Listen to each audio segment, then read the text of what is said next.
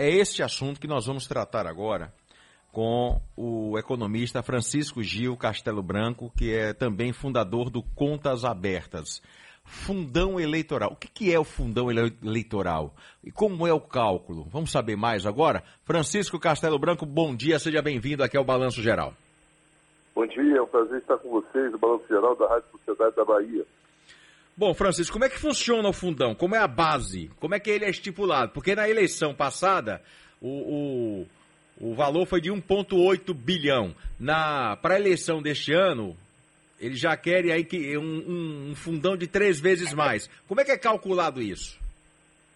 Olha, inclusive essa foi a polêmica, né? Quer dizer, a, as festas dos parlamentares de recesso, eles incluíram na lei de diretrizes orçamentárias uma base de cálculo para o fundão em 2022, né?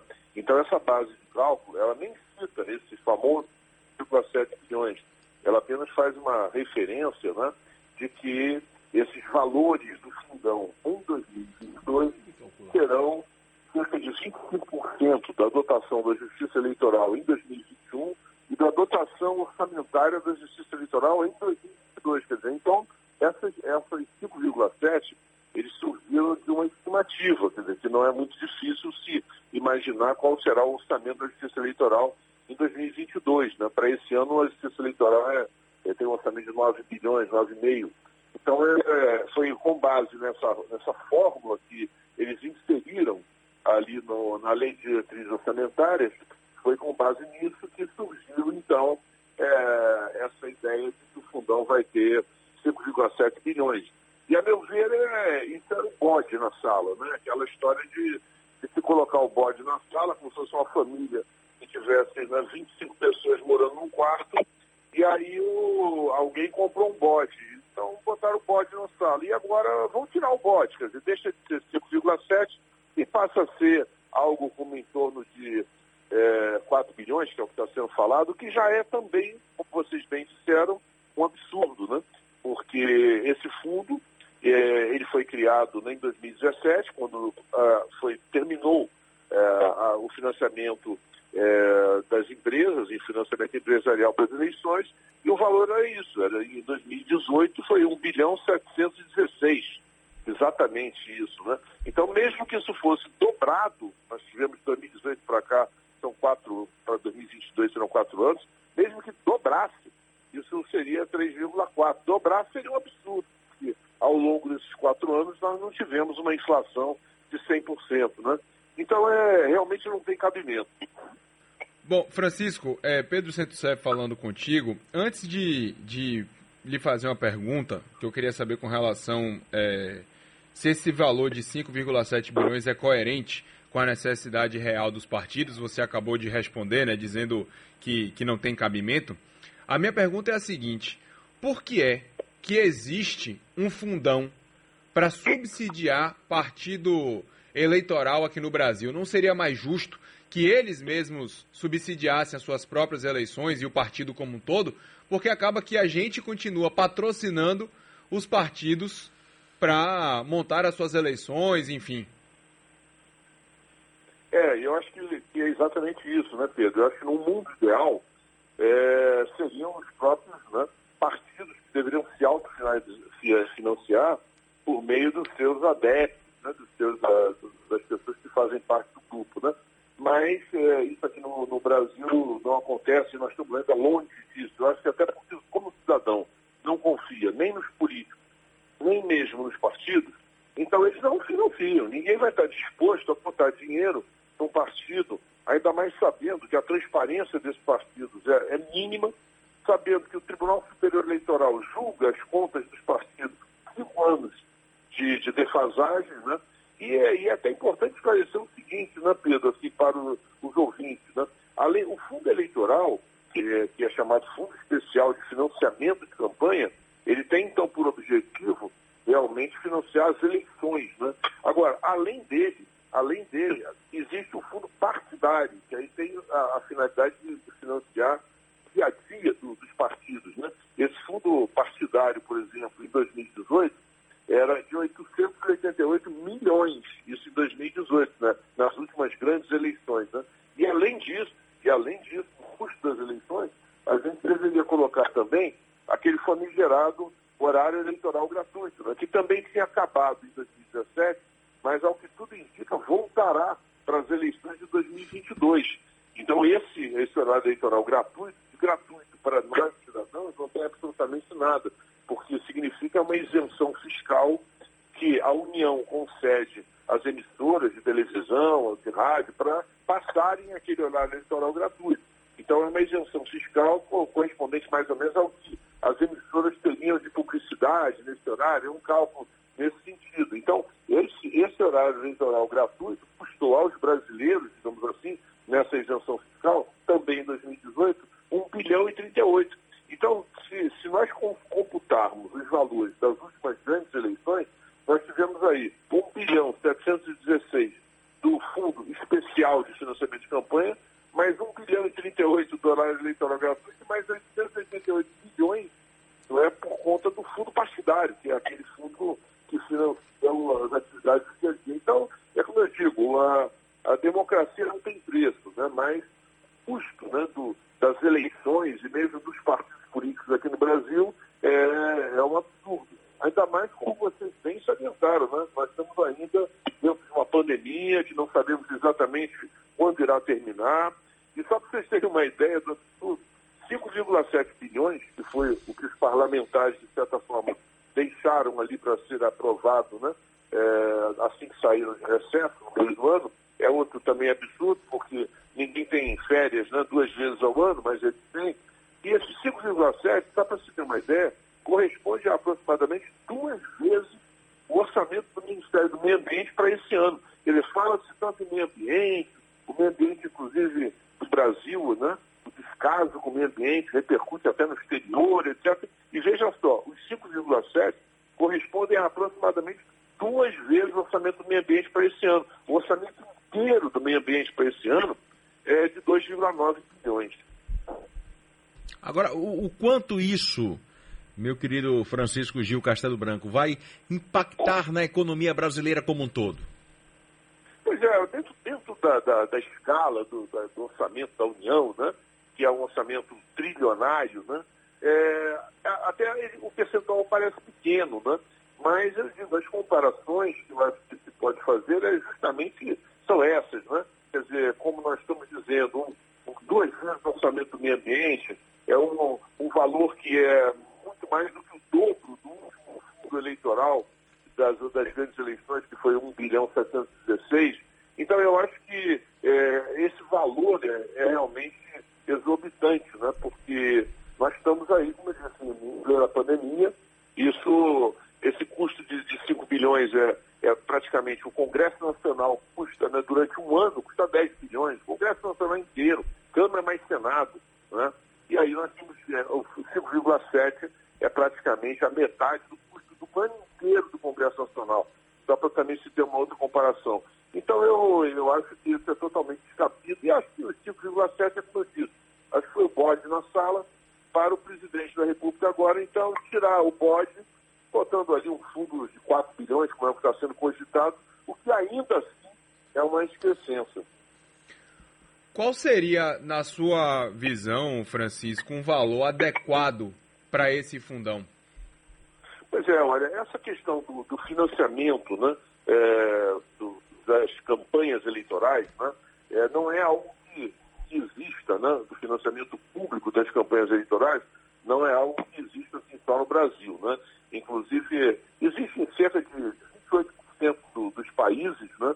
É, e aí o restante dos países ainda utilizam né, aquela forma do financiamento é, das empresas, né? Então, ou financiamento dos cidadãos, como em muitos casos, em muitos países acontece, porque o, os cidadãos acreditam nos partidos e nos, nos políticos. Né? E aqui isso não acontece. Eu acho que nenhum de nós estaria disposto a fazer uma doação né, para um partido político é, às vésperas da eleição, não sabendo nem exatamente como aquele dinheiro acaba sendo utilizado. Né? Então eu acho que, que realmente é, nós imaginarmos esse custo né, é, de 5,7 é um absurdo. Então eu acho que a, aquele 1,7 que foi fixado como substituição ao financiamento é, privado, ao financiamento empresarial, acho que mesmo que você dobrasse esse, esse fundo, né, o que seria já por si só um absurdo, nós teríamos 3,4. Né? Então eu acho que algo em torno de 3 bilhões, a meu ver, seria mais do que suficiente, né?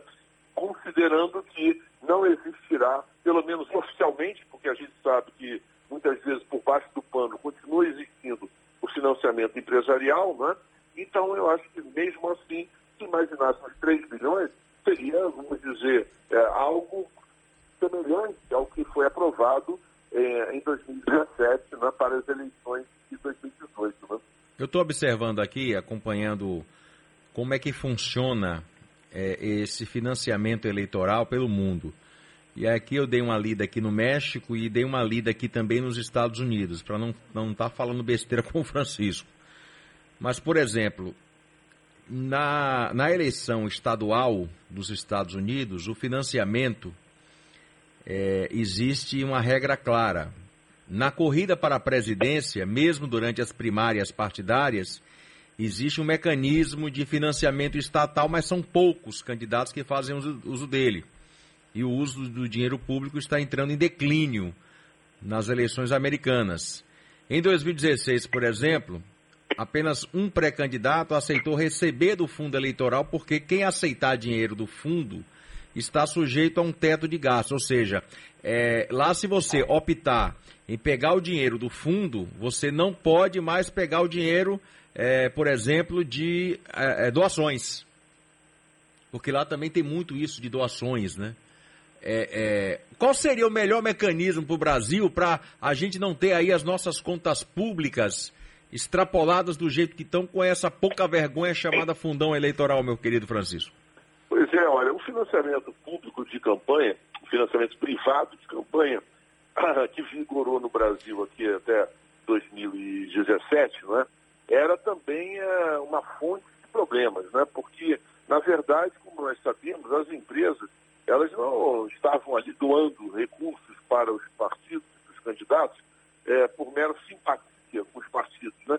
Inclusive, elas investiam, vamos dizer assim, na expectativa de um retorno logo depois que aquele candidato assumisse né, o, o seu cargo político. Então, nós sabemos que aquilo também não era algo absolutamente anormal, né? Inclusive uma empresa ou várias empresas financiarem não apenas um candidato, mas às vezes vários candidatos, inclusive candidatos que estavam ali concorrendo entre si. Quer dizer, é como se a, a empresa estivesse colocando um pé em cada canoa para depois ver qual é a canoa que ia sair na frente e ela então ia ficar apostando nesse, nesse candidato, apostando no retorno desse candidato. Então, com base nisso que, que acontecia no país, né, que já era também um absurdo, e, e até porque, vamos dizer, a transparência disso era pequena, então é, acabou que, que eliminou esse financiamento privado de campanha e ficou só o financiamento público, né, que, como eu disse, esse financiamento exclusivamente público acontece em cerca de é, 28% do, dos países do, do, planeta. Né?